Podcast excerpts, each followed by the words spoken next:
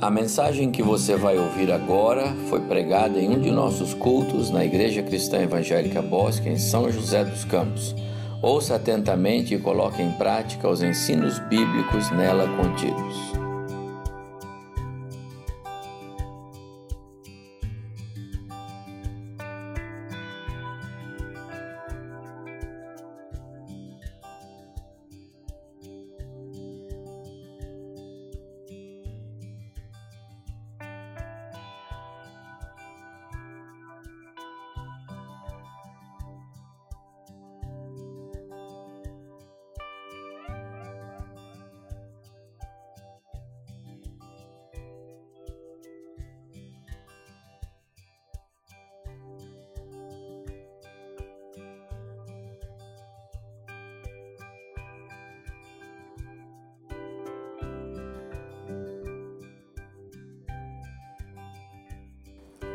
Quero meditar rapidamente com os irmãos hoje em três histórias. Eu disse rapidamente porque se eu falasse três histórias direto, vocês iam pensar assim, nossa, mas três histórias, né? São três histórias curtas ah, que Marcos vai nos contar. Aliás, toda a história de Marcos é curta, ele é objetivo, ele tem pressa em narrar a vida de Jesus. Então vocês podem me acompanhar, Marcos capítulo 1, a partir do versículo 21 até o versículo 34. É assim a leitura da palavra de Deus. Depois entraram em Cafarnaum e logo no sábado Jesus foi ensinar na sinagoga. E maravilharam-se com a sua doutrina, porque os ensinava como alguém que tem autoridade e não como os escribas. E logo apareceu na sinagoga um homem possuído de espírito imundo, qual gritou: O que você quer conosco, Jesus Nazareno? Você veio para nos destruir? Sei muito bem quem você é, o Santo de Deus. Mas Jesus o repreendeu, dizendo: Cale-se e saia desse homem. Então o espírito imundo, agitando-o violentamente, gritando em alta voz, saiu dele. E todos se admiraram a ponto de perguntarem entre si: Que é isto? Uma nova doutrina? Com autoridade ele ordena aos espíritos imundos e eles lhe obedecem. E a fama de Jesus se espalhou depressa em todas as direções, por toda a região da Galiléia. E saindo da sinagoga, foram com Tiago e João para a casa de Simão e André. E a sogra de Simão estava de cama, com febre, e logo deram essa notícia a Jesus. Então, aproximando-se, Jesus pegou na mão dela e fez com que ela se levantasse. A febre a deixou e ela passou a servi-los. À tarde, depois do pôr do sol, trouxeram a Jesus todos os enfermos e endemoniados. Toda a cidade estava reunida à porta da casa. E ele curou muitos que se achavam doentes de todo tipo de enfermidades. Também expulsou muitos demônios, não lhes permitindo que falassem, porque sabiam quem ele era. Amém. Os irmãos podem se assentar. As crianças, as crianças Podem vir até aqui à frente, por favor. Nós vamos orar por vocês e então vocês podem sair para a segunda parte do seu culto. As crianças até oito anos, certo? As crianças até oito anos. Venham aqui em frente então com seus professores e nós vamos orar por vocês, pedindo a bênção do Senhor pelo seu culto.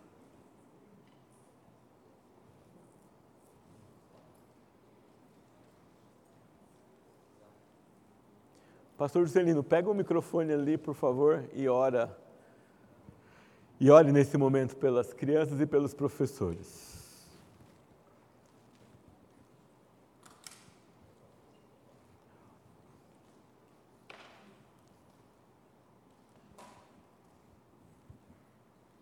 Vamos orar com o pastor Juscelino. Vamos orar. Querido Deus, nós queremos agradecer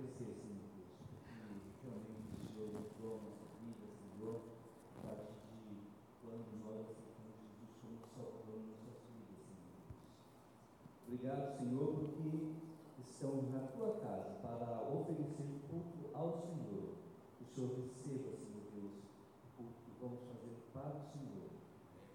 Abençoa também o culto das crianças, Senhor, essas joias preciosas que o Senhor nos colocou nas nossas mãos, para a gente estar é, é, ensinando ela, Senhor Deus, o bom caminho, Pai.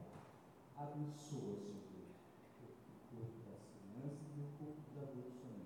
Nós oramos assim, em nome de Jesus. Amém. Amém. Deus abençoe professores e crianças.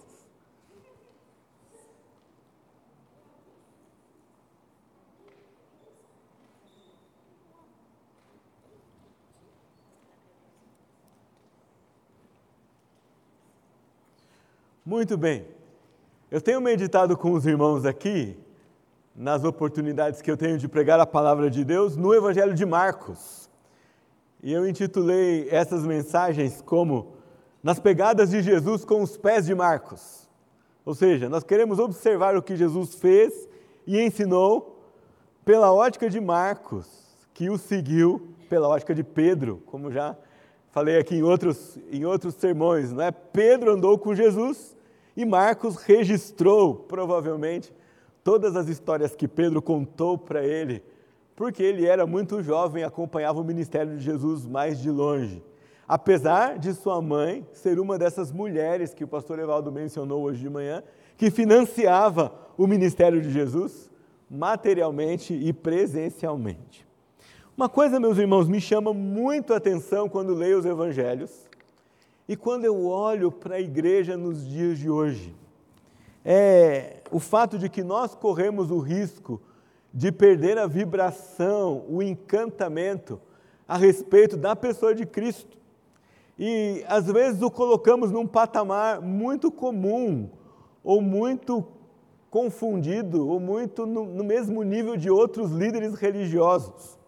E isso não pode ser assim. Toda vez que você vai olhando no Evangelho, não tem uma só história que alguém que interage com Jesus não tem uma reação de encantamento, de assombro, de maravilhamento, de, de impacto, de contemplar algo muito diferente, alguém muito diferente e ficar como que sem palavras diante desse Jesus. Nós, como seguidores de Jesus nos dias de hoje, não podemos perder isso a respeito do nosso Senhor. Quando nós falamos dele, quando nós pensamos naquilo que ele nos ensinou, não podemos tratar isso apenas como mais um ensinamento, ou como algo de rotina, ou como um personagem histórico que foi muito famoso e nós o seguimos. Não pode ser assim. O Evangelho nunca trata o Senhor Jesus assim. E nenhum desses evangelistas tratou Jesus assim. Se eu perguntasse para você hoje, por que Jesus é singular? O que você me responderia? Não tem ninguém como Jesus. Eu podia enumerar aqui algumas coisas para você. Quem é que você conhece que viveu há mais de dois mil anos atrás e que é falado a todo canto, em todas as culturas, às vezes a favor, às vezes contra, às vezes objeto de união, às vezes de discussão, às vezes objeto de, de, de, agrega, de agregação das coisas, às vezes de debate numa cultura que não é proeminentemente cristã, mas quem você conhece que é assim? Quem você conhece cuja história é registrada em centenas de línguas espalhadas pelo mundo? Quem você conhece em torno dele que é um movimento grande de missões, pregação, tradução dos seus ensinos? Qual pessoa você conhece que tem o seu livro já traduzido e ensinado em tantas culturas como Jesus tem durante todo esse tempo. Não vale citar aqui um, um escritor famoso, porque quem quer que seja que seja mais famoso que Jesus vai ter no máximo aí 60 anos ensinando alguma coisa. Porque Jesus é singular. Nós nunca podemos perder de vista nem a afirmação, nem a resposta que você precisa dar para isso quando alguém perguntar a razão da sua fé, ou quando alguém perguntar para você por que é que você segue Jesus. Os evangelistas aqui bíblicos fizeram isso. Mateus diz para nós assim: Jesus é único porque ele é o filho de Davi. Sabe todas aquelas profecias lá do Antigo Testamento? Todos aqueles detalhes que pregaram a respeito de Jesus? Ele é singular porque não tem nenhuma outra pessoa que alguém falou a respeito dele 700, 800, mil, e se você considerar Gênesis 3,15 como uma profecia messiânica, então pelo menos 1500 anos antes dele nascer, alguém já disse que ele existiria. Quem é que você conhece que pode ser descrito assim? Ninguém, a resposta é simples: ninguém. Mateus vai dizer aos seus compatriotas judeus: sabe aquela pessoa que vocês esperavam? Aquele a quem os profetas descrevem e que vocês por tanto tempo torcem para que ele chegue? Ele é esse homem, Jesus, filho de Davi, e ele prova isso com uma genealogia no seu livro. Lucas vai dizer de outra forma ele vai falar, ele é o filho do homem. E Lucas vai mostrar que, apesar do nascimento de Jesus, ou melhor, da concepção de Jesus ser totalmente miraculosa, ele descendia de uma família humana e ele tinha parentes, herança, costumes é, nesse mundo. Lucas escreve o seu livro para um amigo, né? Teófilo. Curiosamente, o nome de Teófilo significa amigo de Deus. Então ele escreve sobre Jesus para o amigo de Deus e escreve do ponto de vista de um historiador. Se você comparar Mateus com Lucas, você vai ver que alguém, para entender Mateus, precisava ter certa familiaridade com o Antigo Testamento. E vai perceber que alguém, para entender Lucas, já não precisava dessa mesma familiaridade. No entanto, o tanto de detalhes que nós temos no Evangelho de Lucas supera a todos os outros. João, logo de cara, diz para nós o que ele vai falar sobre Jesus. Ele vai dizer: Jesus era o Verbo, e o Verbo era Deus, e o Verbo estava com Deus. Ao mesmo tempo, um com o Pai, mas também distinto dele, obediente a ele, e o livro traça essa identidade de Jesus em todas as histórias que ele conta, culminando na oração sacerdotal de Jesus, em que o próprio Cristo descreve a sua identidade e fala a respeito dele. E Marcos? O que é que Marcos vai trazer para nós? Vocês perceberam nas três histórias que eu li agora hoje à noite com vocês que Marcos é um narrador que tem pressa. Ele não dá muitos detalhes. Os detalhes estão escondidos no jeito que ele conta a história.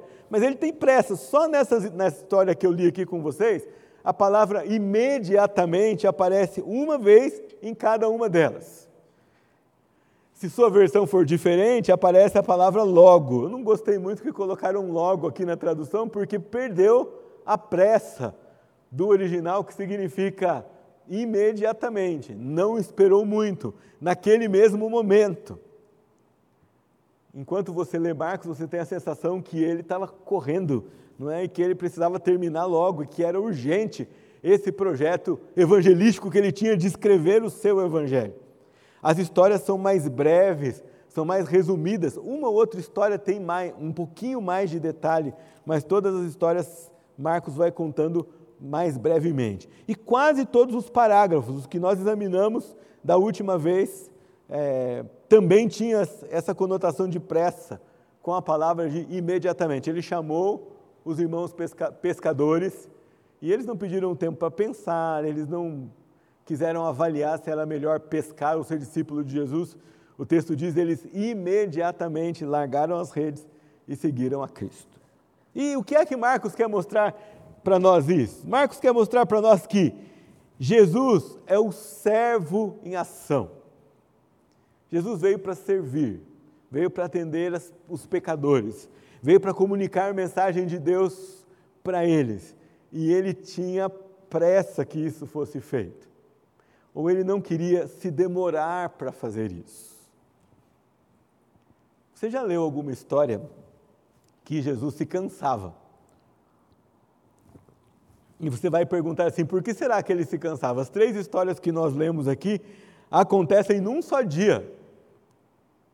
Ele vai para a sinagoga ele cura a sogra de Pedro e ele cura muitas outras pessoas. Nós estamos falando de acordar cedo e dormir bem tarde depois de atender muitos que tinham necessidade.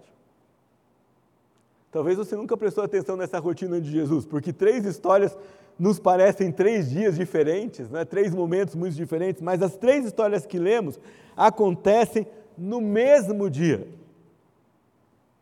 São três episódios de serviço de Jesus aos pecadores é, no mesmo período de tempo. São três histórias diferentes, são três maneiras de ação de servo ou de ação servil diferente, são três respostas diferentes para a pergunta por que Jesus é diferente, e são três lições para nós a respeito de como sermos servos assim como Jesus era.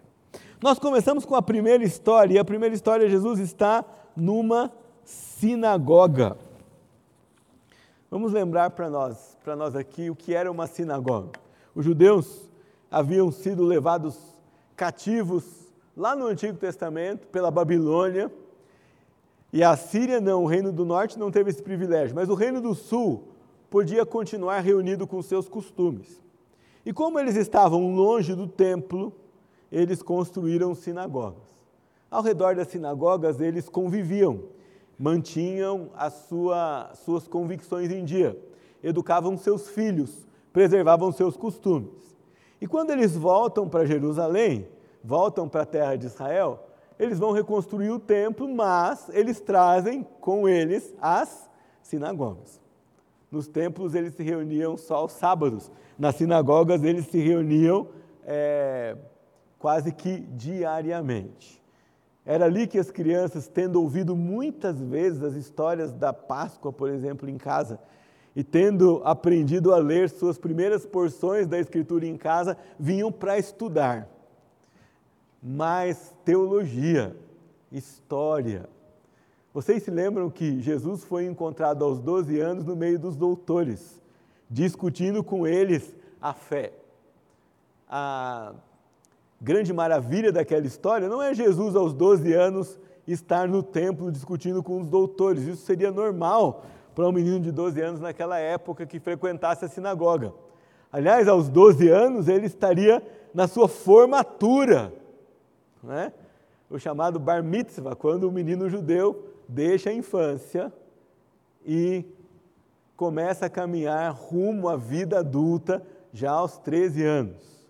A novidade na história de Jesus é que ele estava questionando os doutores da lei e que ele sabia mais que os doutores da lei e que ele estava fazendo perguntas que eram, se, eram de se admirar de um menino que, de um rapaz ou de um homem que estava começando a sua caminhada aos 12 anos rumo à sua vida adulta.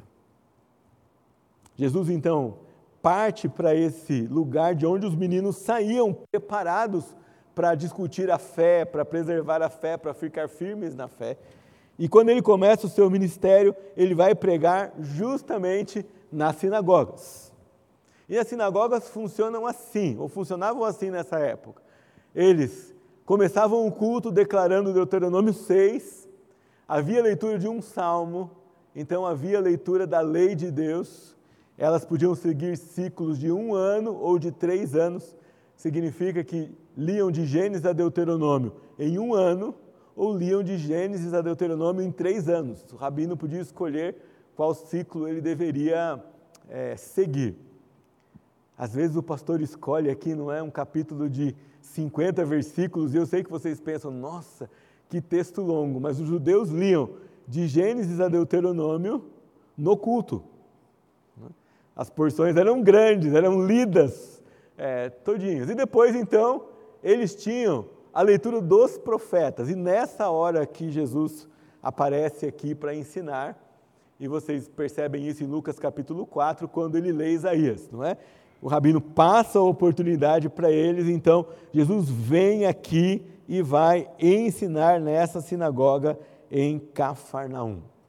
O povo estava acostumado com isso, com esse cerimonial, estava acostumado com a leitura da palavra de Deus, mas quando Jesus ocupa aquela posição, alguma coisa é diferente. Veja comigo de novo, versículo 22. E maravilhavam-se com a sua doutrina, porque os ensinava como alguém que tem autoridade e não como os escribas. Alguma coisa, quando aquelas pessoas ouviam a Jesus, chamava a atenção dela. E me chamou muita atenção aqui porque não é só o que Jesus ensinava que provocava reflexão na vida daquelas pessoas, mas era como Jesus ensinava. Então era uma combinação de a maneira como ele ensinava, o conteúdo que ele ensinava, provocava nessas pessoas é, maravilhamento.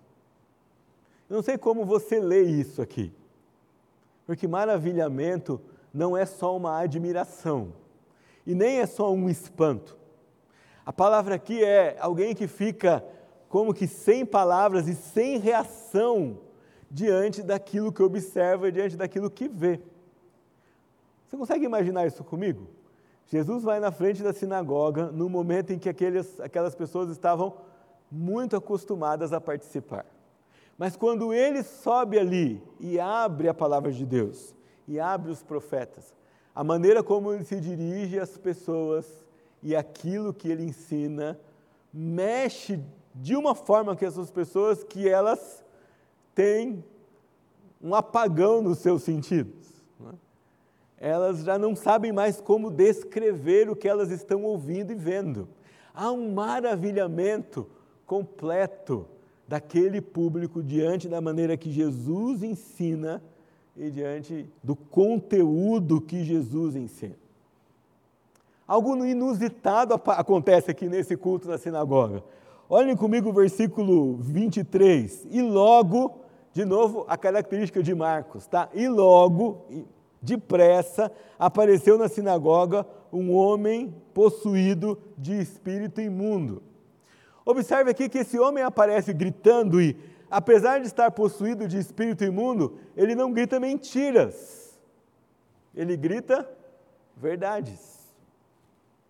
E Jesus, logo de cara aqui, para nós nos ensina que quando o mal aparece, é, a gente não deve avaliar se o que ele diz é certo ou não, é verdadeiro ou não, é mentiroso ou não. É, não nos interessa ouvir, nem que seja um testemunho a respeito de Deus, nem que seja o evangelho da boca de alguém que não serve a Deus. Como se Jesus dissesse: o testemunho de um, demônio, de um demônio, ainda que verdadeiro a respeito de mim, não interessa para esse povo e não interessa para mim. E ele diz para esse endemoniado: cale-se, e o endemoniado sai dele. Qual é a segunda reação que esse povo tem quando isso acontece? Versículo 27. Todos se admiraram, a ponto de perguntarem entre si. Ou seja, há um alvoroço no meio daquela reunião e eles perguntam: o que é isso? É uma nova doutrina? Bom, se essas pessoas perguntam a respeito disso, se era uma nova doutrina, significa que isso que eles estão vendo aqui é alguma coisa nova para eles. Não um aparecimento é, de demônios e pessoas possuídas por espíritos, mas alguém com tamanha autoridade que consegue resolver o problema daquela pessoa com espírito imundo com uma única palavra e de uma única vez. Com autoridade, diz o texto, ele ordena aos espíritos imundos e eles lhe obedecem. E a fama de Jesus se espalha em todas as direções por toda a região da Galiléia. Então, primeira coisa, Jesus ensinava com autoridade. Tanto a sua maneira de ensinar, quanto aquilo que ele ensinava convencia as pessoas. Ensinar com autoridade é, ele não precisava de nenhum testemunho adicional ou de alguém que dissesse assim: olha, o que ele ensina é verdadeiro, ou vale a pena ouvir o que esse homem está ensinando. Porque a autoridade da palavra de Deus e a autoridade que Deus tinha conferido a ele era suficiente não só, não só para convencer as pessoas, como para maravilhar as pessoas. E talvez é isso que nós esquecemos ao longo dos anos a respeito do Evangelho. E esquecemos porque, de quando em quando, nós paramos de nos maravilhar a respeito de Jesus. Nós lemos essas histórias aqui e de repente passamos por ela batido, lemos para os filhos, lemos na igreja e é, não, é uma história sobre Jesus. Como assim uma história sobre Jesus? Quem você conhece que se comportava dessa maneira? Qual outra pessoa que você conhece na história inteira que se comportou assim, ou que teve essa autoridade, ou que maravilhou pessoas com o seu ensino?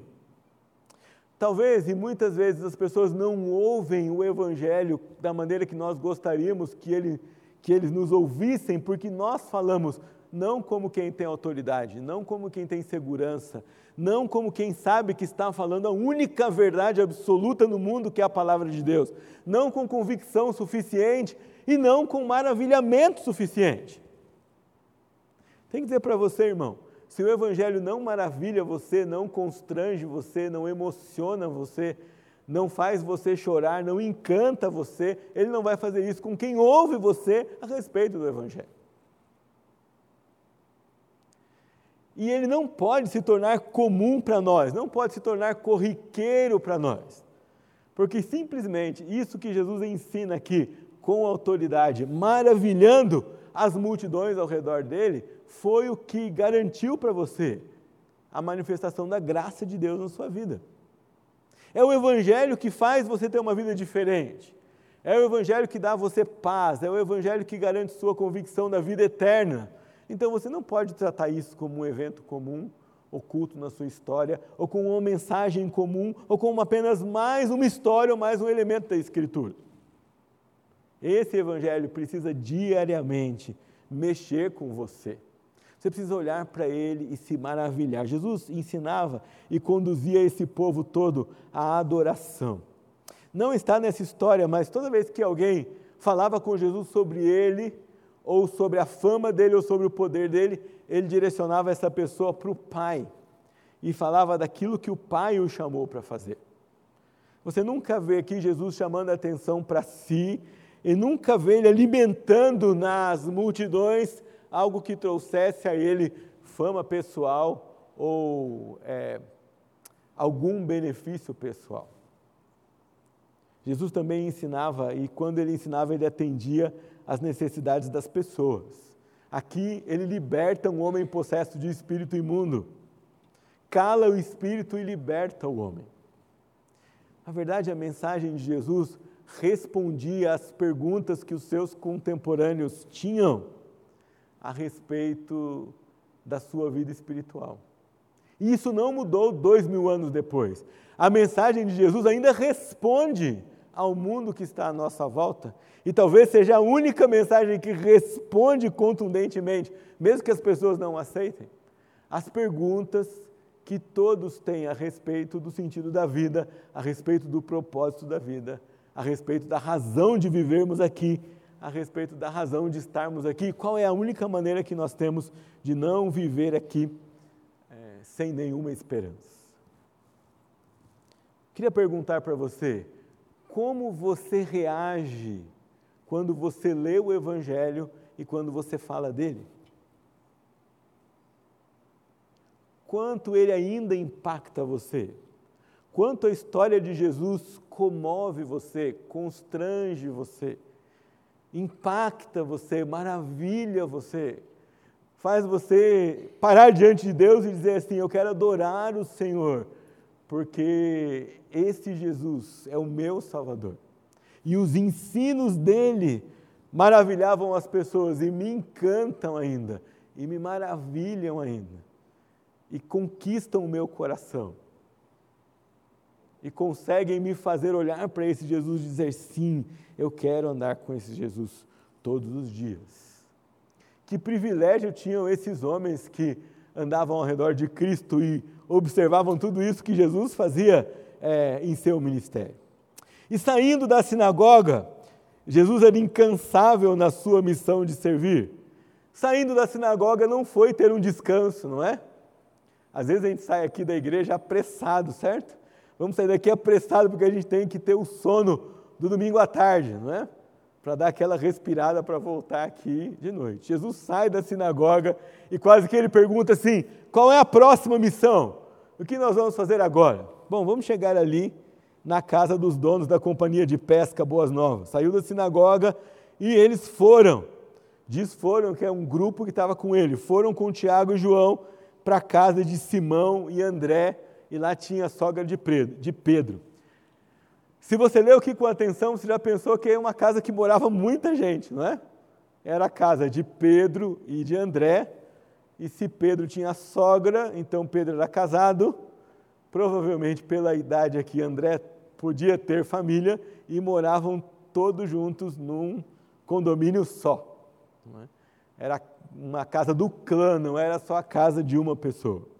E quando chegaram ali, Jesus descobriu: havia uma mulher doente, a sogra de Pedro estava doente. Versículo 31. Então, aproximando-se, Jesus pegou na mão dela e fez com que ela se levantasse. A febre a deixou. E o que diz o texto sobre a sogra de Pedro? E ela passou a servi-los. Perceba que a ideia de Marcos em descrever os acontecimentos de Jesus continua no ritmo da pressa. Ela não esperou, ela não testou para ver se tinha sido curada mesmo, não é? Ela não falou assim, opa, o que aconteceu? Será que eu estou bem, não é? Ela levanta e, seguindo o exemplo de Jesus, passa a servir todos que estavam na casa e não era pouca gente. Você tem aqui pelo menos Pedro, André, Tiago, João e Jesus e todo o povo que estava agregado a essa gente. Não é? A esposa de Pedro, os parentes dele, a turma que sai com Jesus da sinagoga. Olhe no versículo 29 comigo. E saindo da sinagoga foram, foram mais gente do que apenas Jesus e os seus discípulos. O que acontece nesse episódio? Nós aprendemos que Jesus curava para servir e curava para que os curados também passassem a servir. Ele não curava só para demonstrar o seu poder. E ele curava muitos. Ele não curava todos, certo? Mas ele curava muitos. Na Bíblia tem um relato de algumas dessas curas. Nós sabemos que aqui nos evangelhos não estão todos que Jesus curou. João diz que se fôssemos escrever tudo aquilo que Jesus fez, os livros não caberiam nos cômodos para acomodar, acomodar, livros naquela época. Não é? numa, numa linguagem de hoje, João diria: se nós fôssemos escrever, salvar, não é? Todos os relatos de Jesus não caberia em todos os discos rígidos do mundo, nem nas nuvens, porque é muita coisa que Jesus fez e ensinou.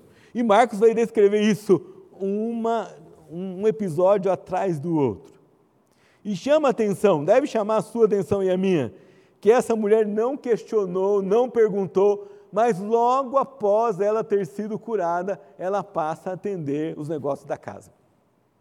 Haviam outras mulheres ali, principalmente, especialmente a, a própria esposa de Pedro habitava aquela mesma casa.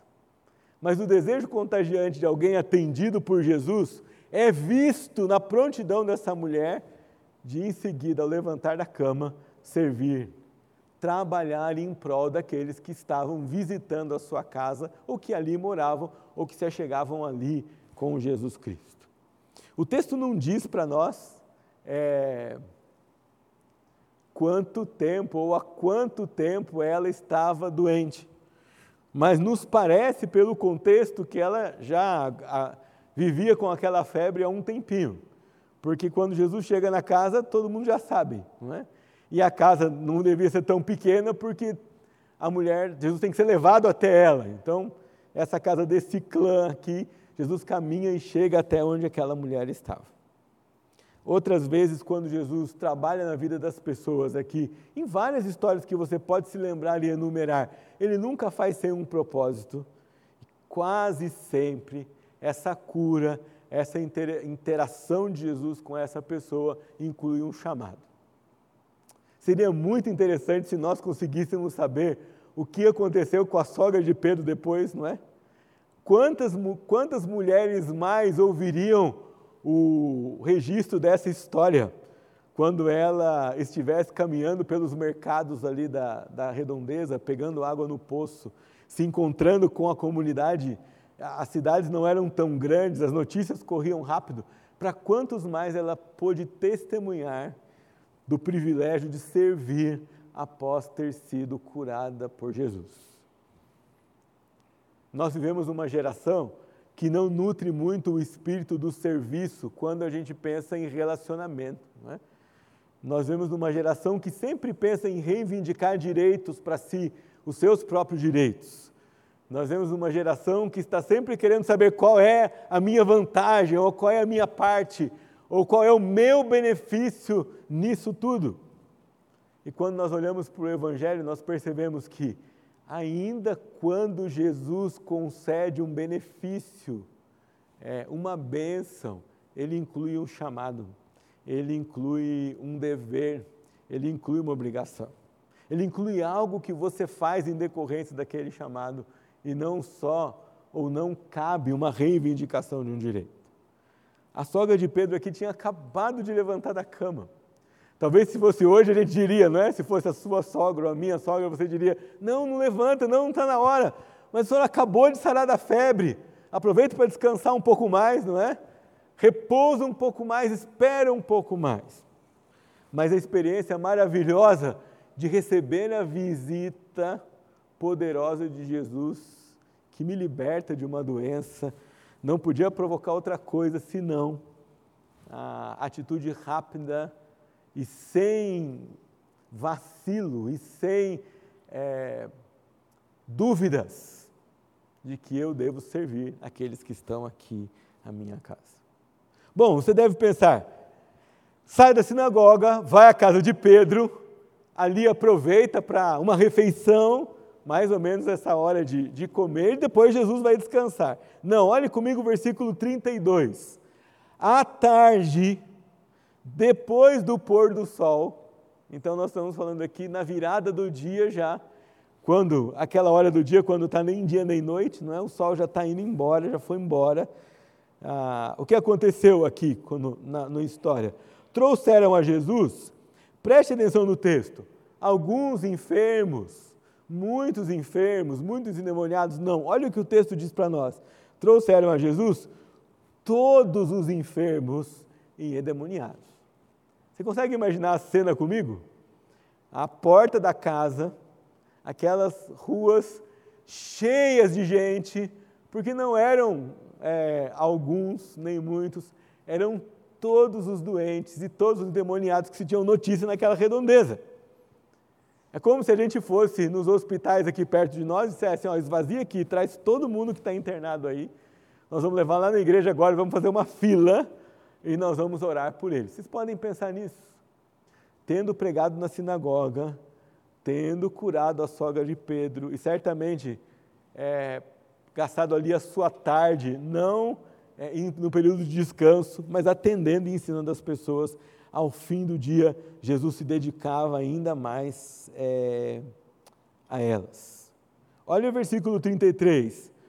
Toda a cidade estava reunida à porta da casa. Não eram só os enfermos e os endemoniados, mas todo mundo que queria saber: poxa, aquele pregador, que nos maravilhou lá na sinagoga, agora está na casa de Pedro. E ele curou a sogra dele que está doente. E tem muita gente doente lá. Vamos lá para ver o que está acontecendo. Você pode imaginar isso comigo? Se acontecesse isso hoje lá na sua casa, já pensou? Quinta-feira, lá na casa da Claudete, a gente se reúne lá e começa a chegar gente, chega gente, e enche o quintal, e enche a garagem, e enche a porta da frente, e enche a rua, e trava o trânsito.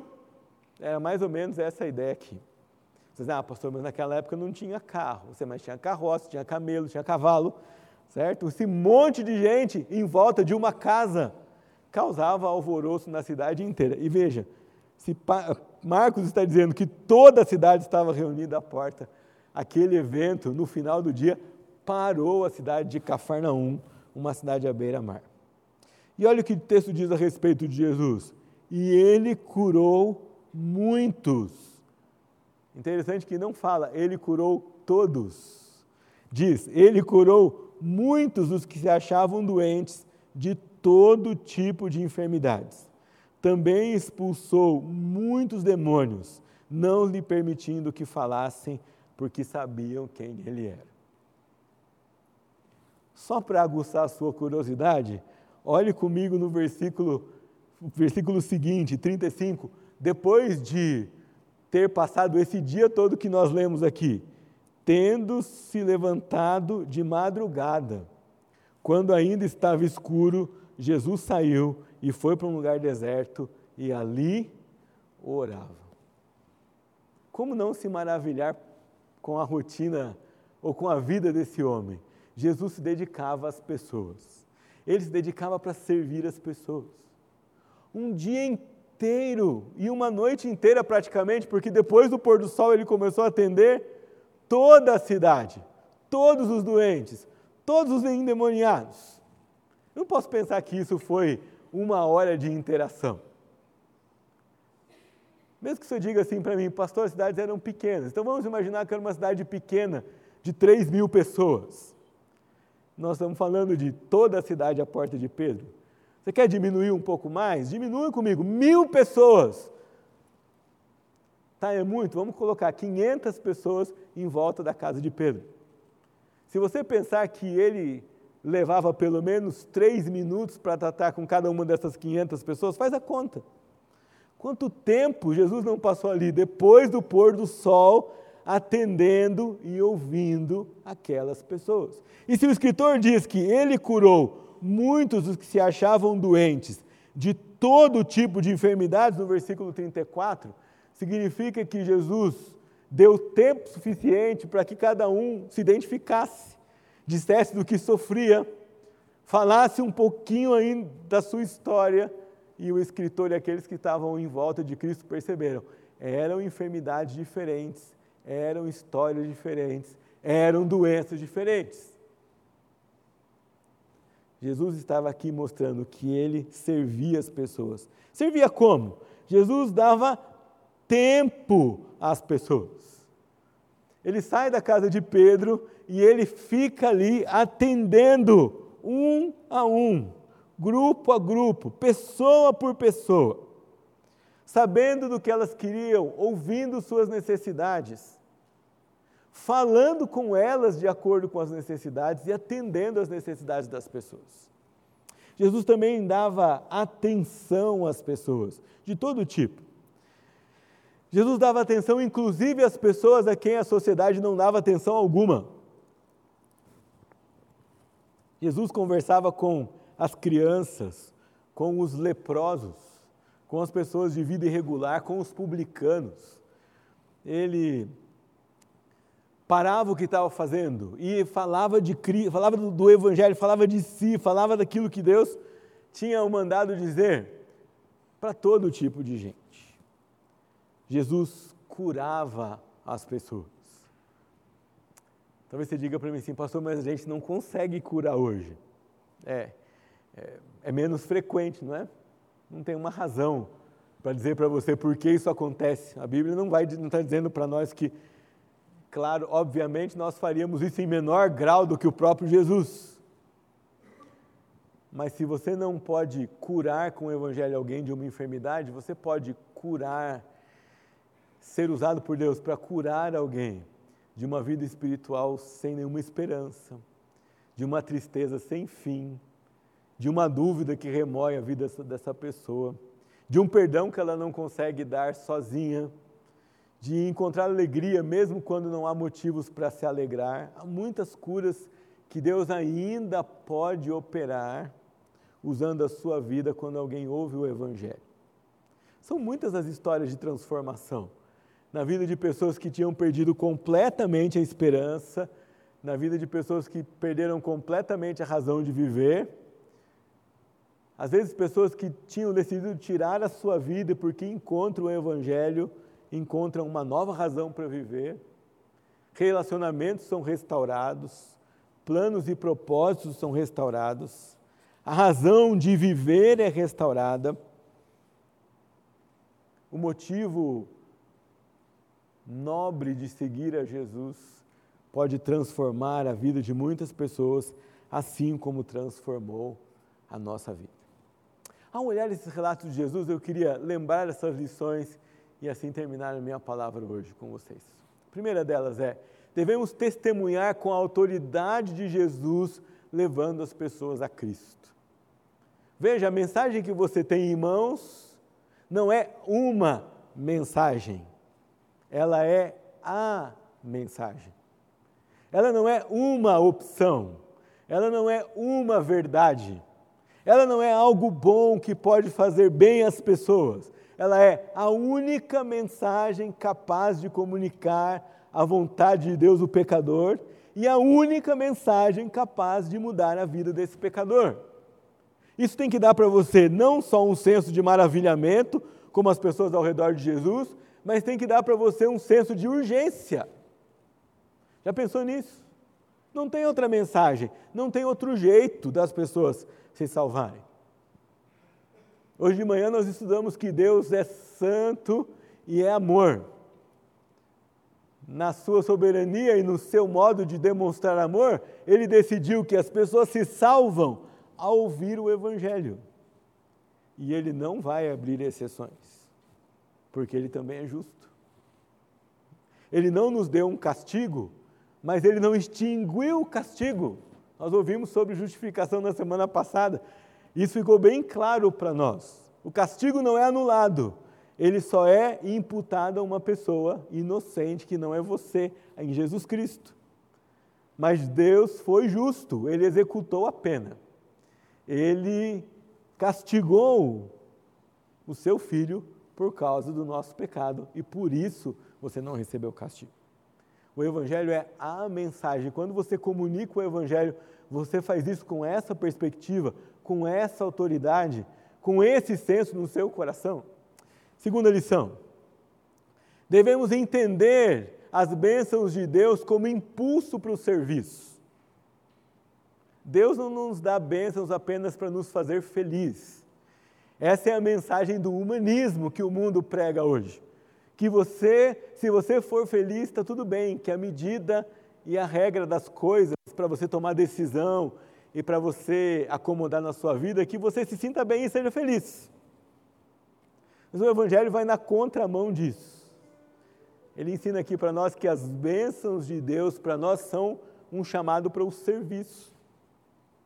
Pedro e os seus companheiros deixam as redes e vão trabalhar com Jesus bastante talvez mais do que ficar pescando a noite toda.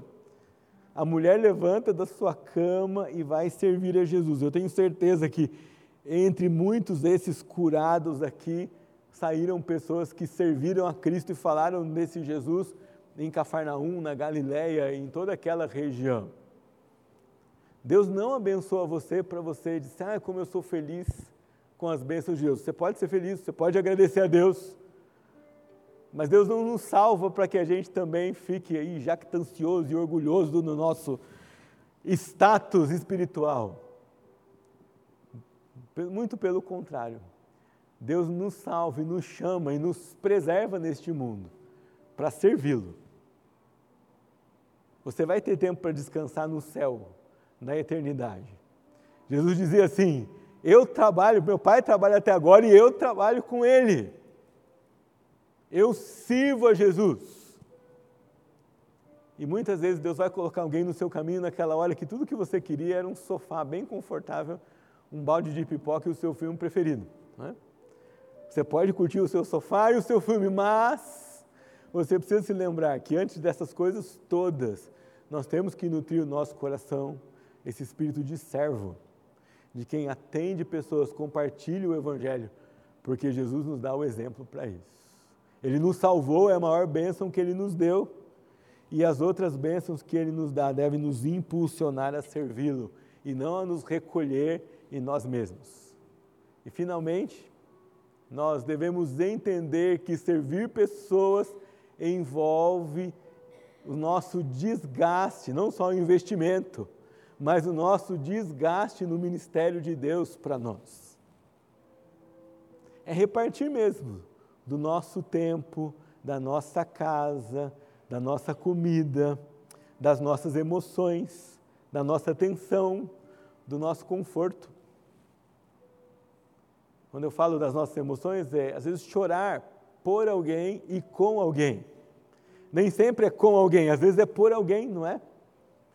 Se não dói em você olhar aqui o lugar vazio de alguém que esteve conosco, que hoje anda longe de Deus, você precisa melhorar o seu chamado de servo no seu coração.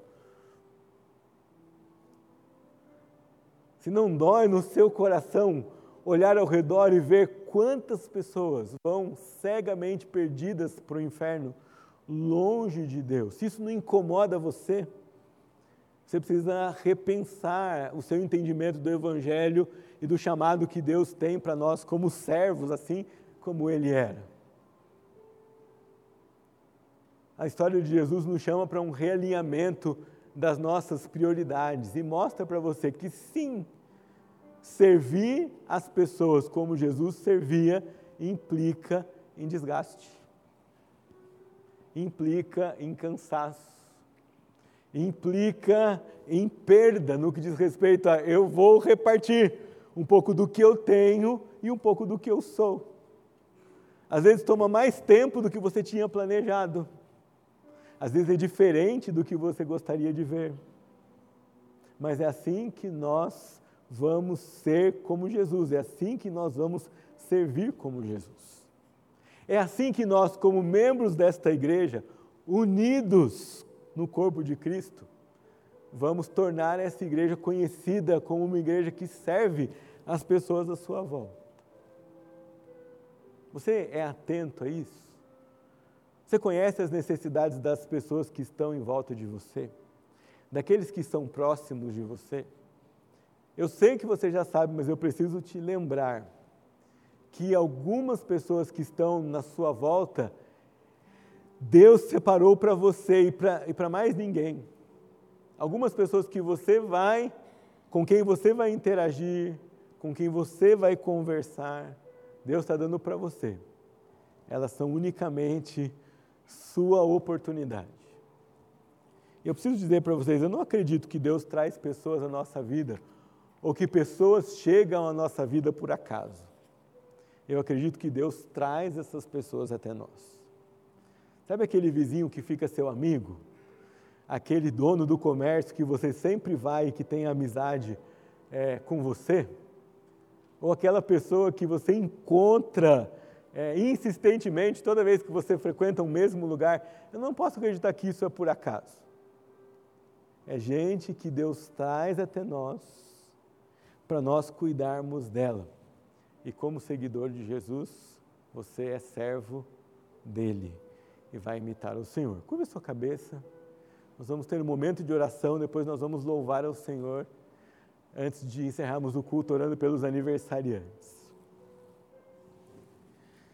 Pai, nós queremos ser como teu filho Jesus enquanto ele andou aqui na terra. Nos ensina, como pessoas e como igreja, a cuidar de gente, a cuidar daqueles que estão longe do Senhor e precisam voltar ao nosso convívio, ao convívio do povo de Deus, cuidar daqueles que não conhecem o Senhor e vão ouvir o Evangelho por meio da nossa vida, cuidar daqueles que têm necessidades, às vezes perguntas, problemas enormes e que só vão encontrar conforto no nosso testemunho e na palavra de Deus.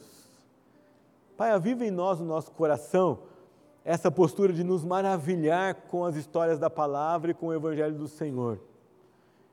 E nos ajuda a reavivar no nosso coração o chamado de servirmos as pessoas fora da igreja e na igreja, enquanto nós trabalhamos aqui, respondendo ao chamado do Senhor que nos salvou e nos abençoou para nos enviar e alcançar outros para o Senhor. Faz essa obra na nossa vida, nós oramos assim, em nome de Jesus.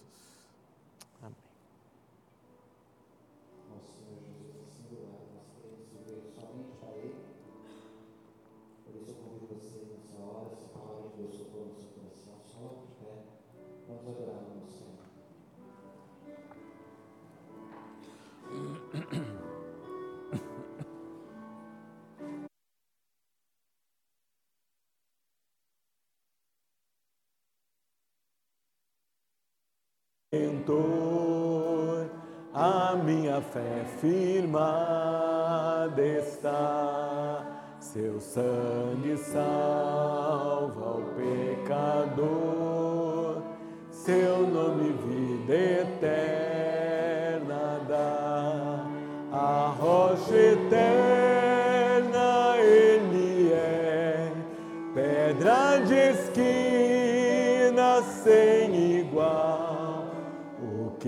sustenta minha fé.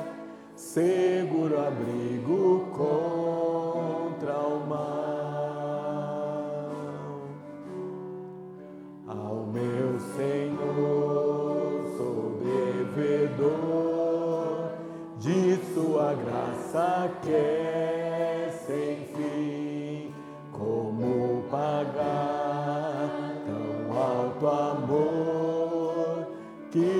subir a cruz por mim?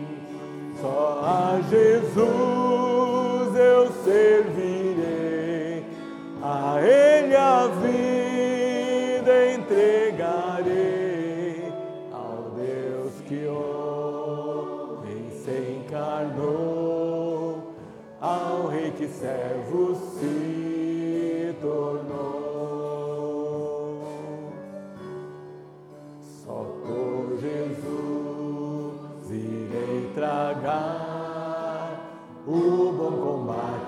pela fé.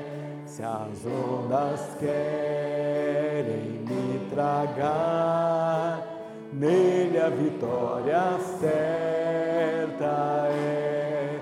Durante a noite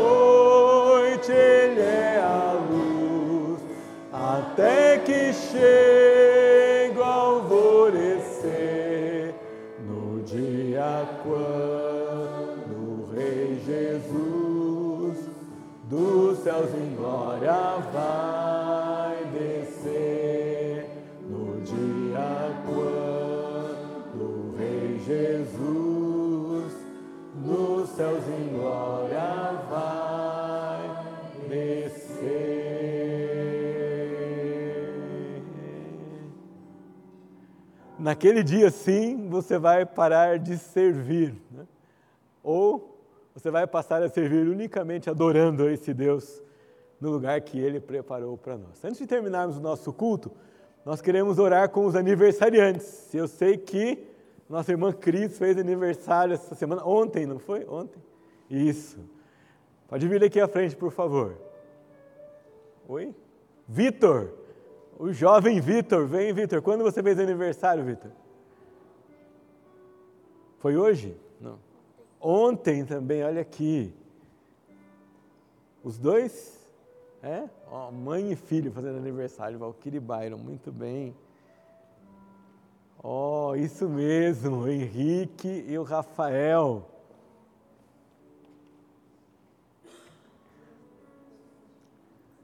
Tem bastante gente hoje, hein, pastor?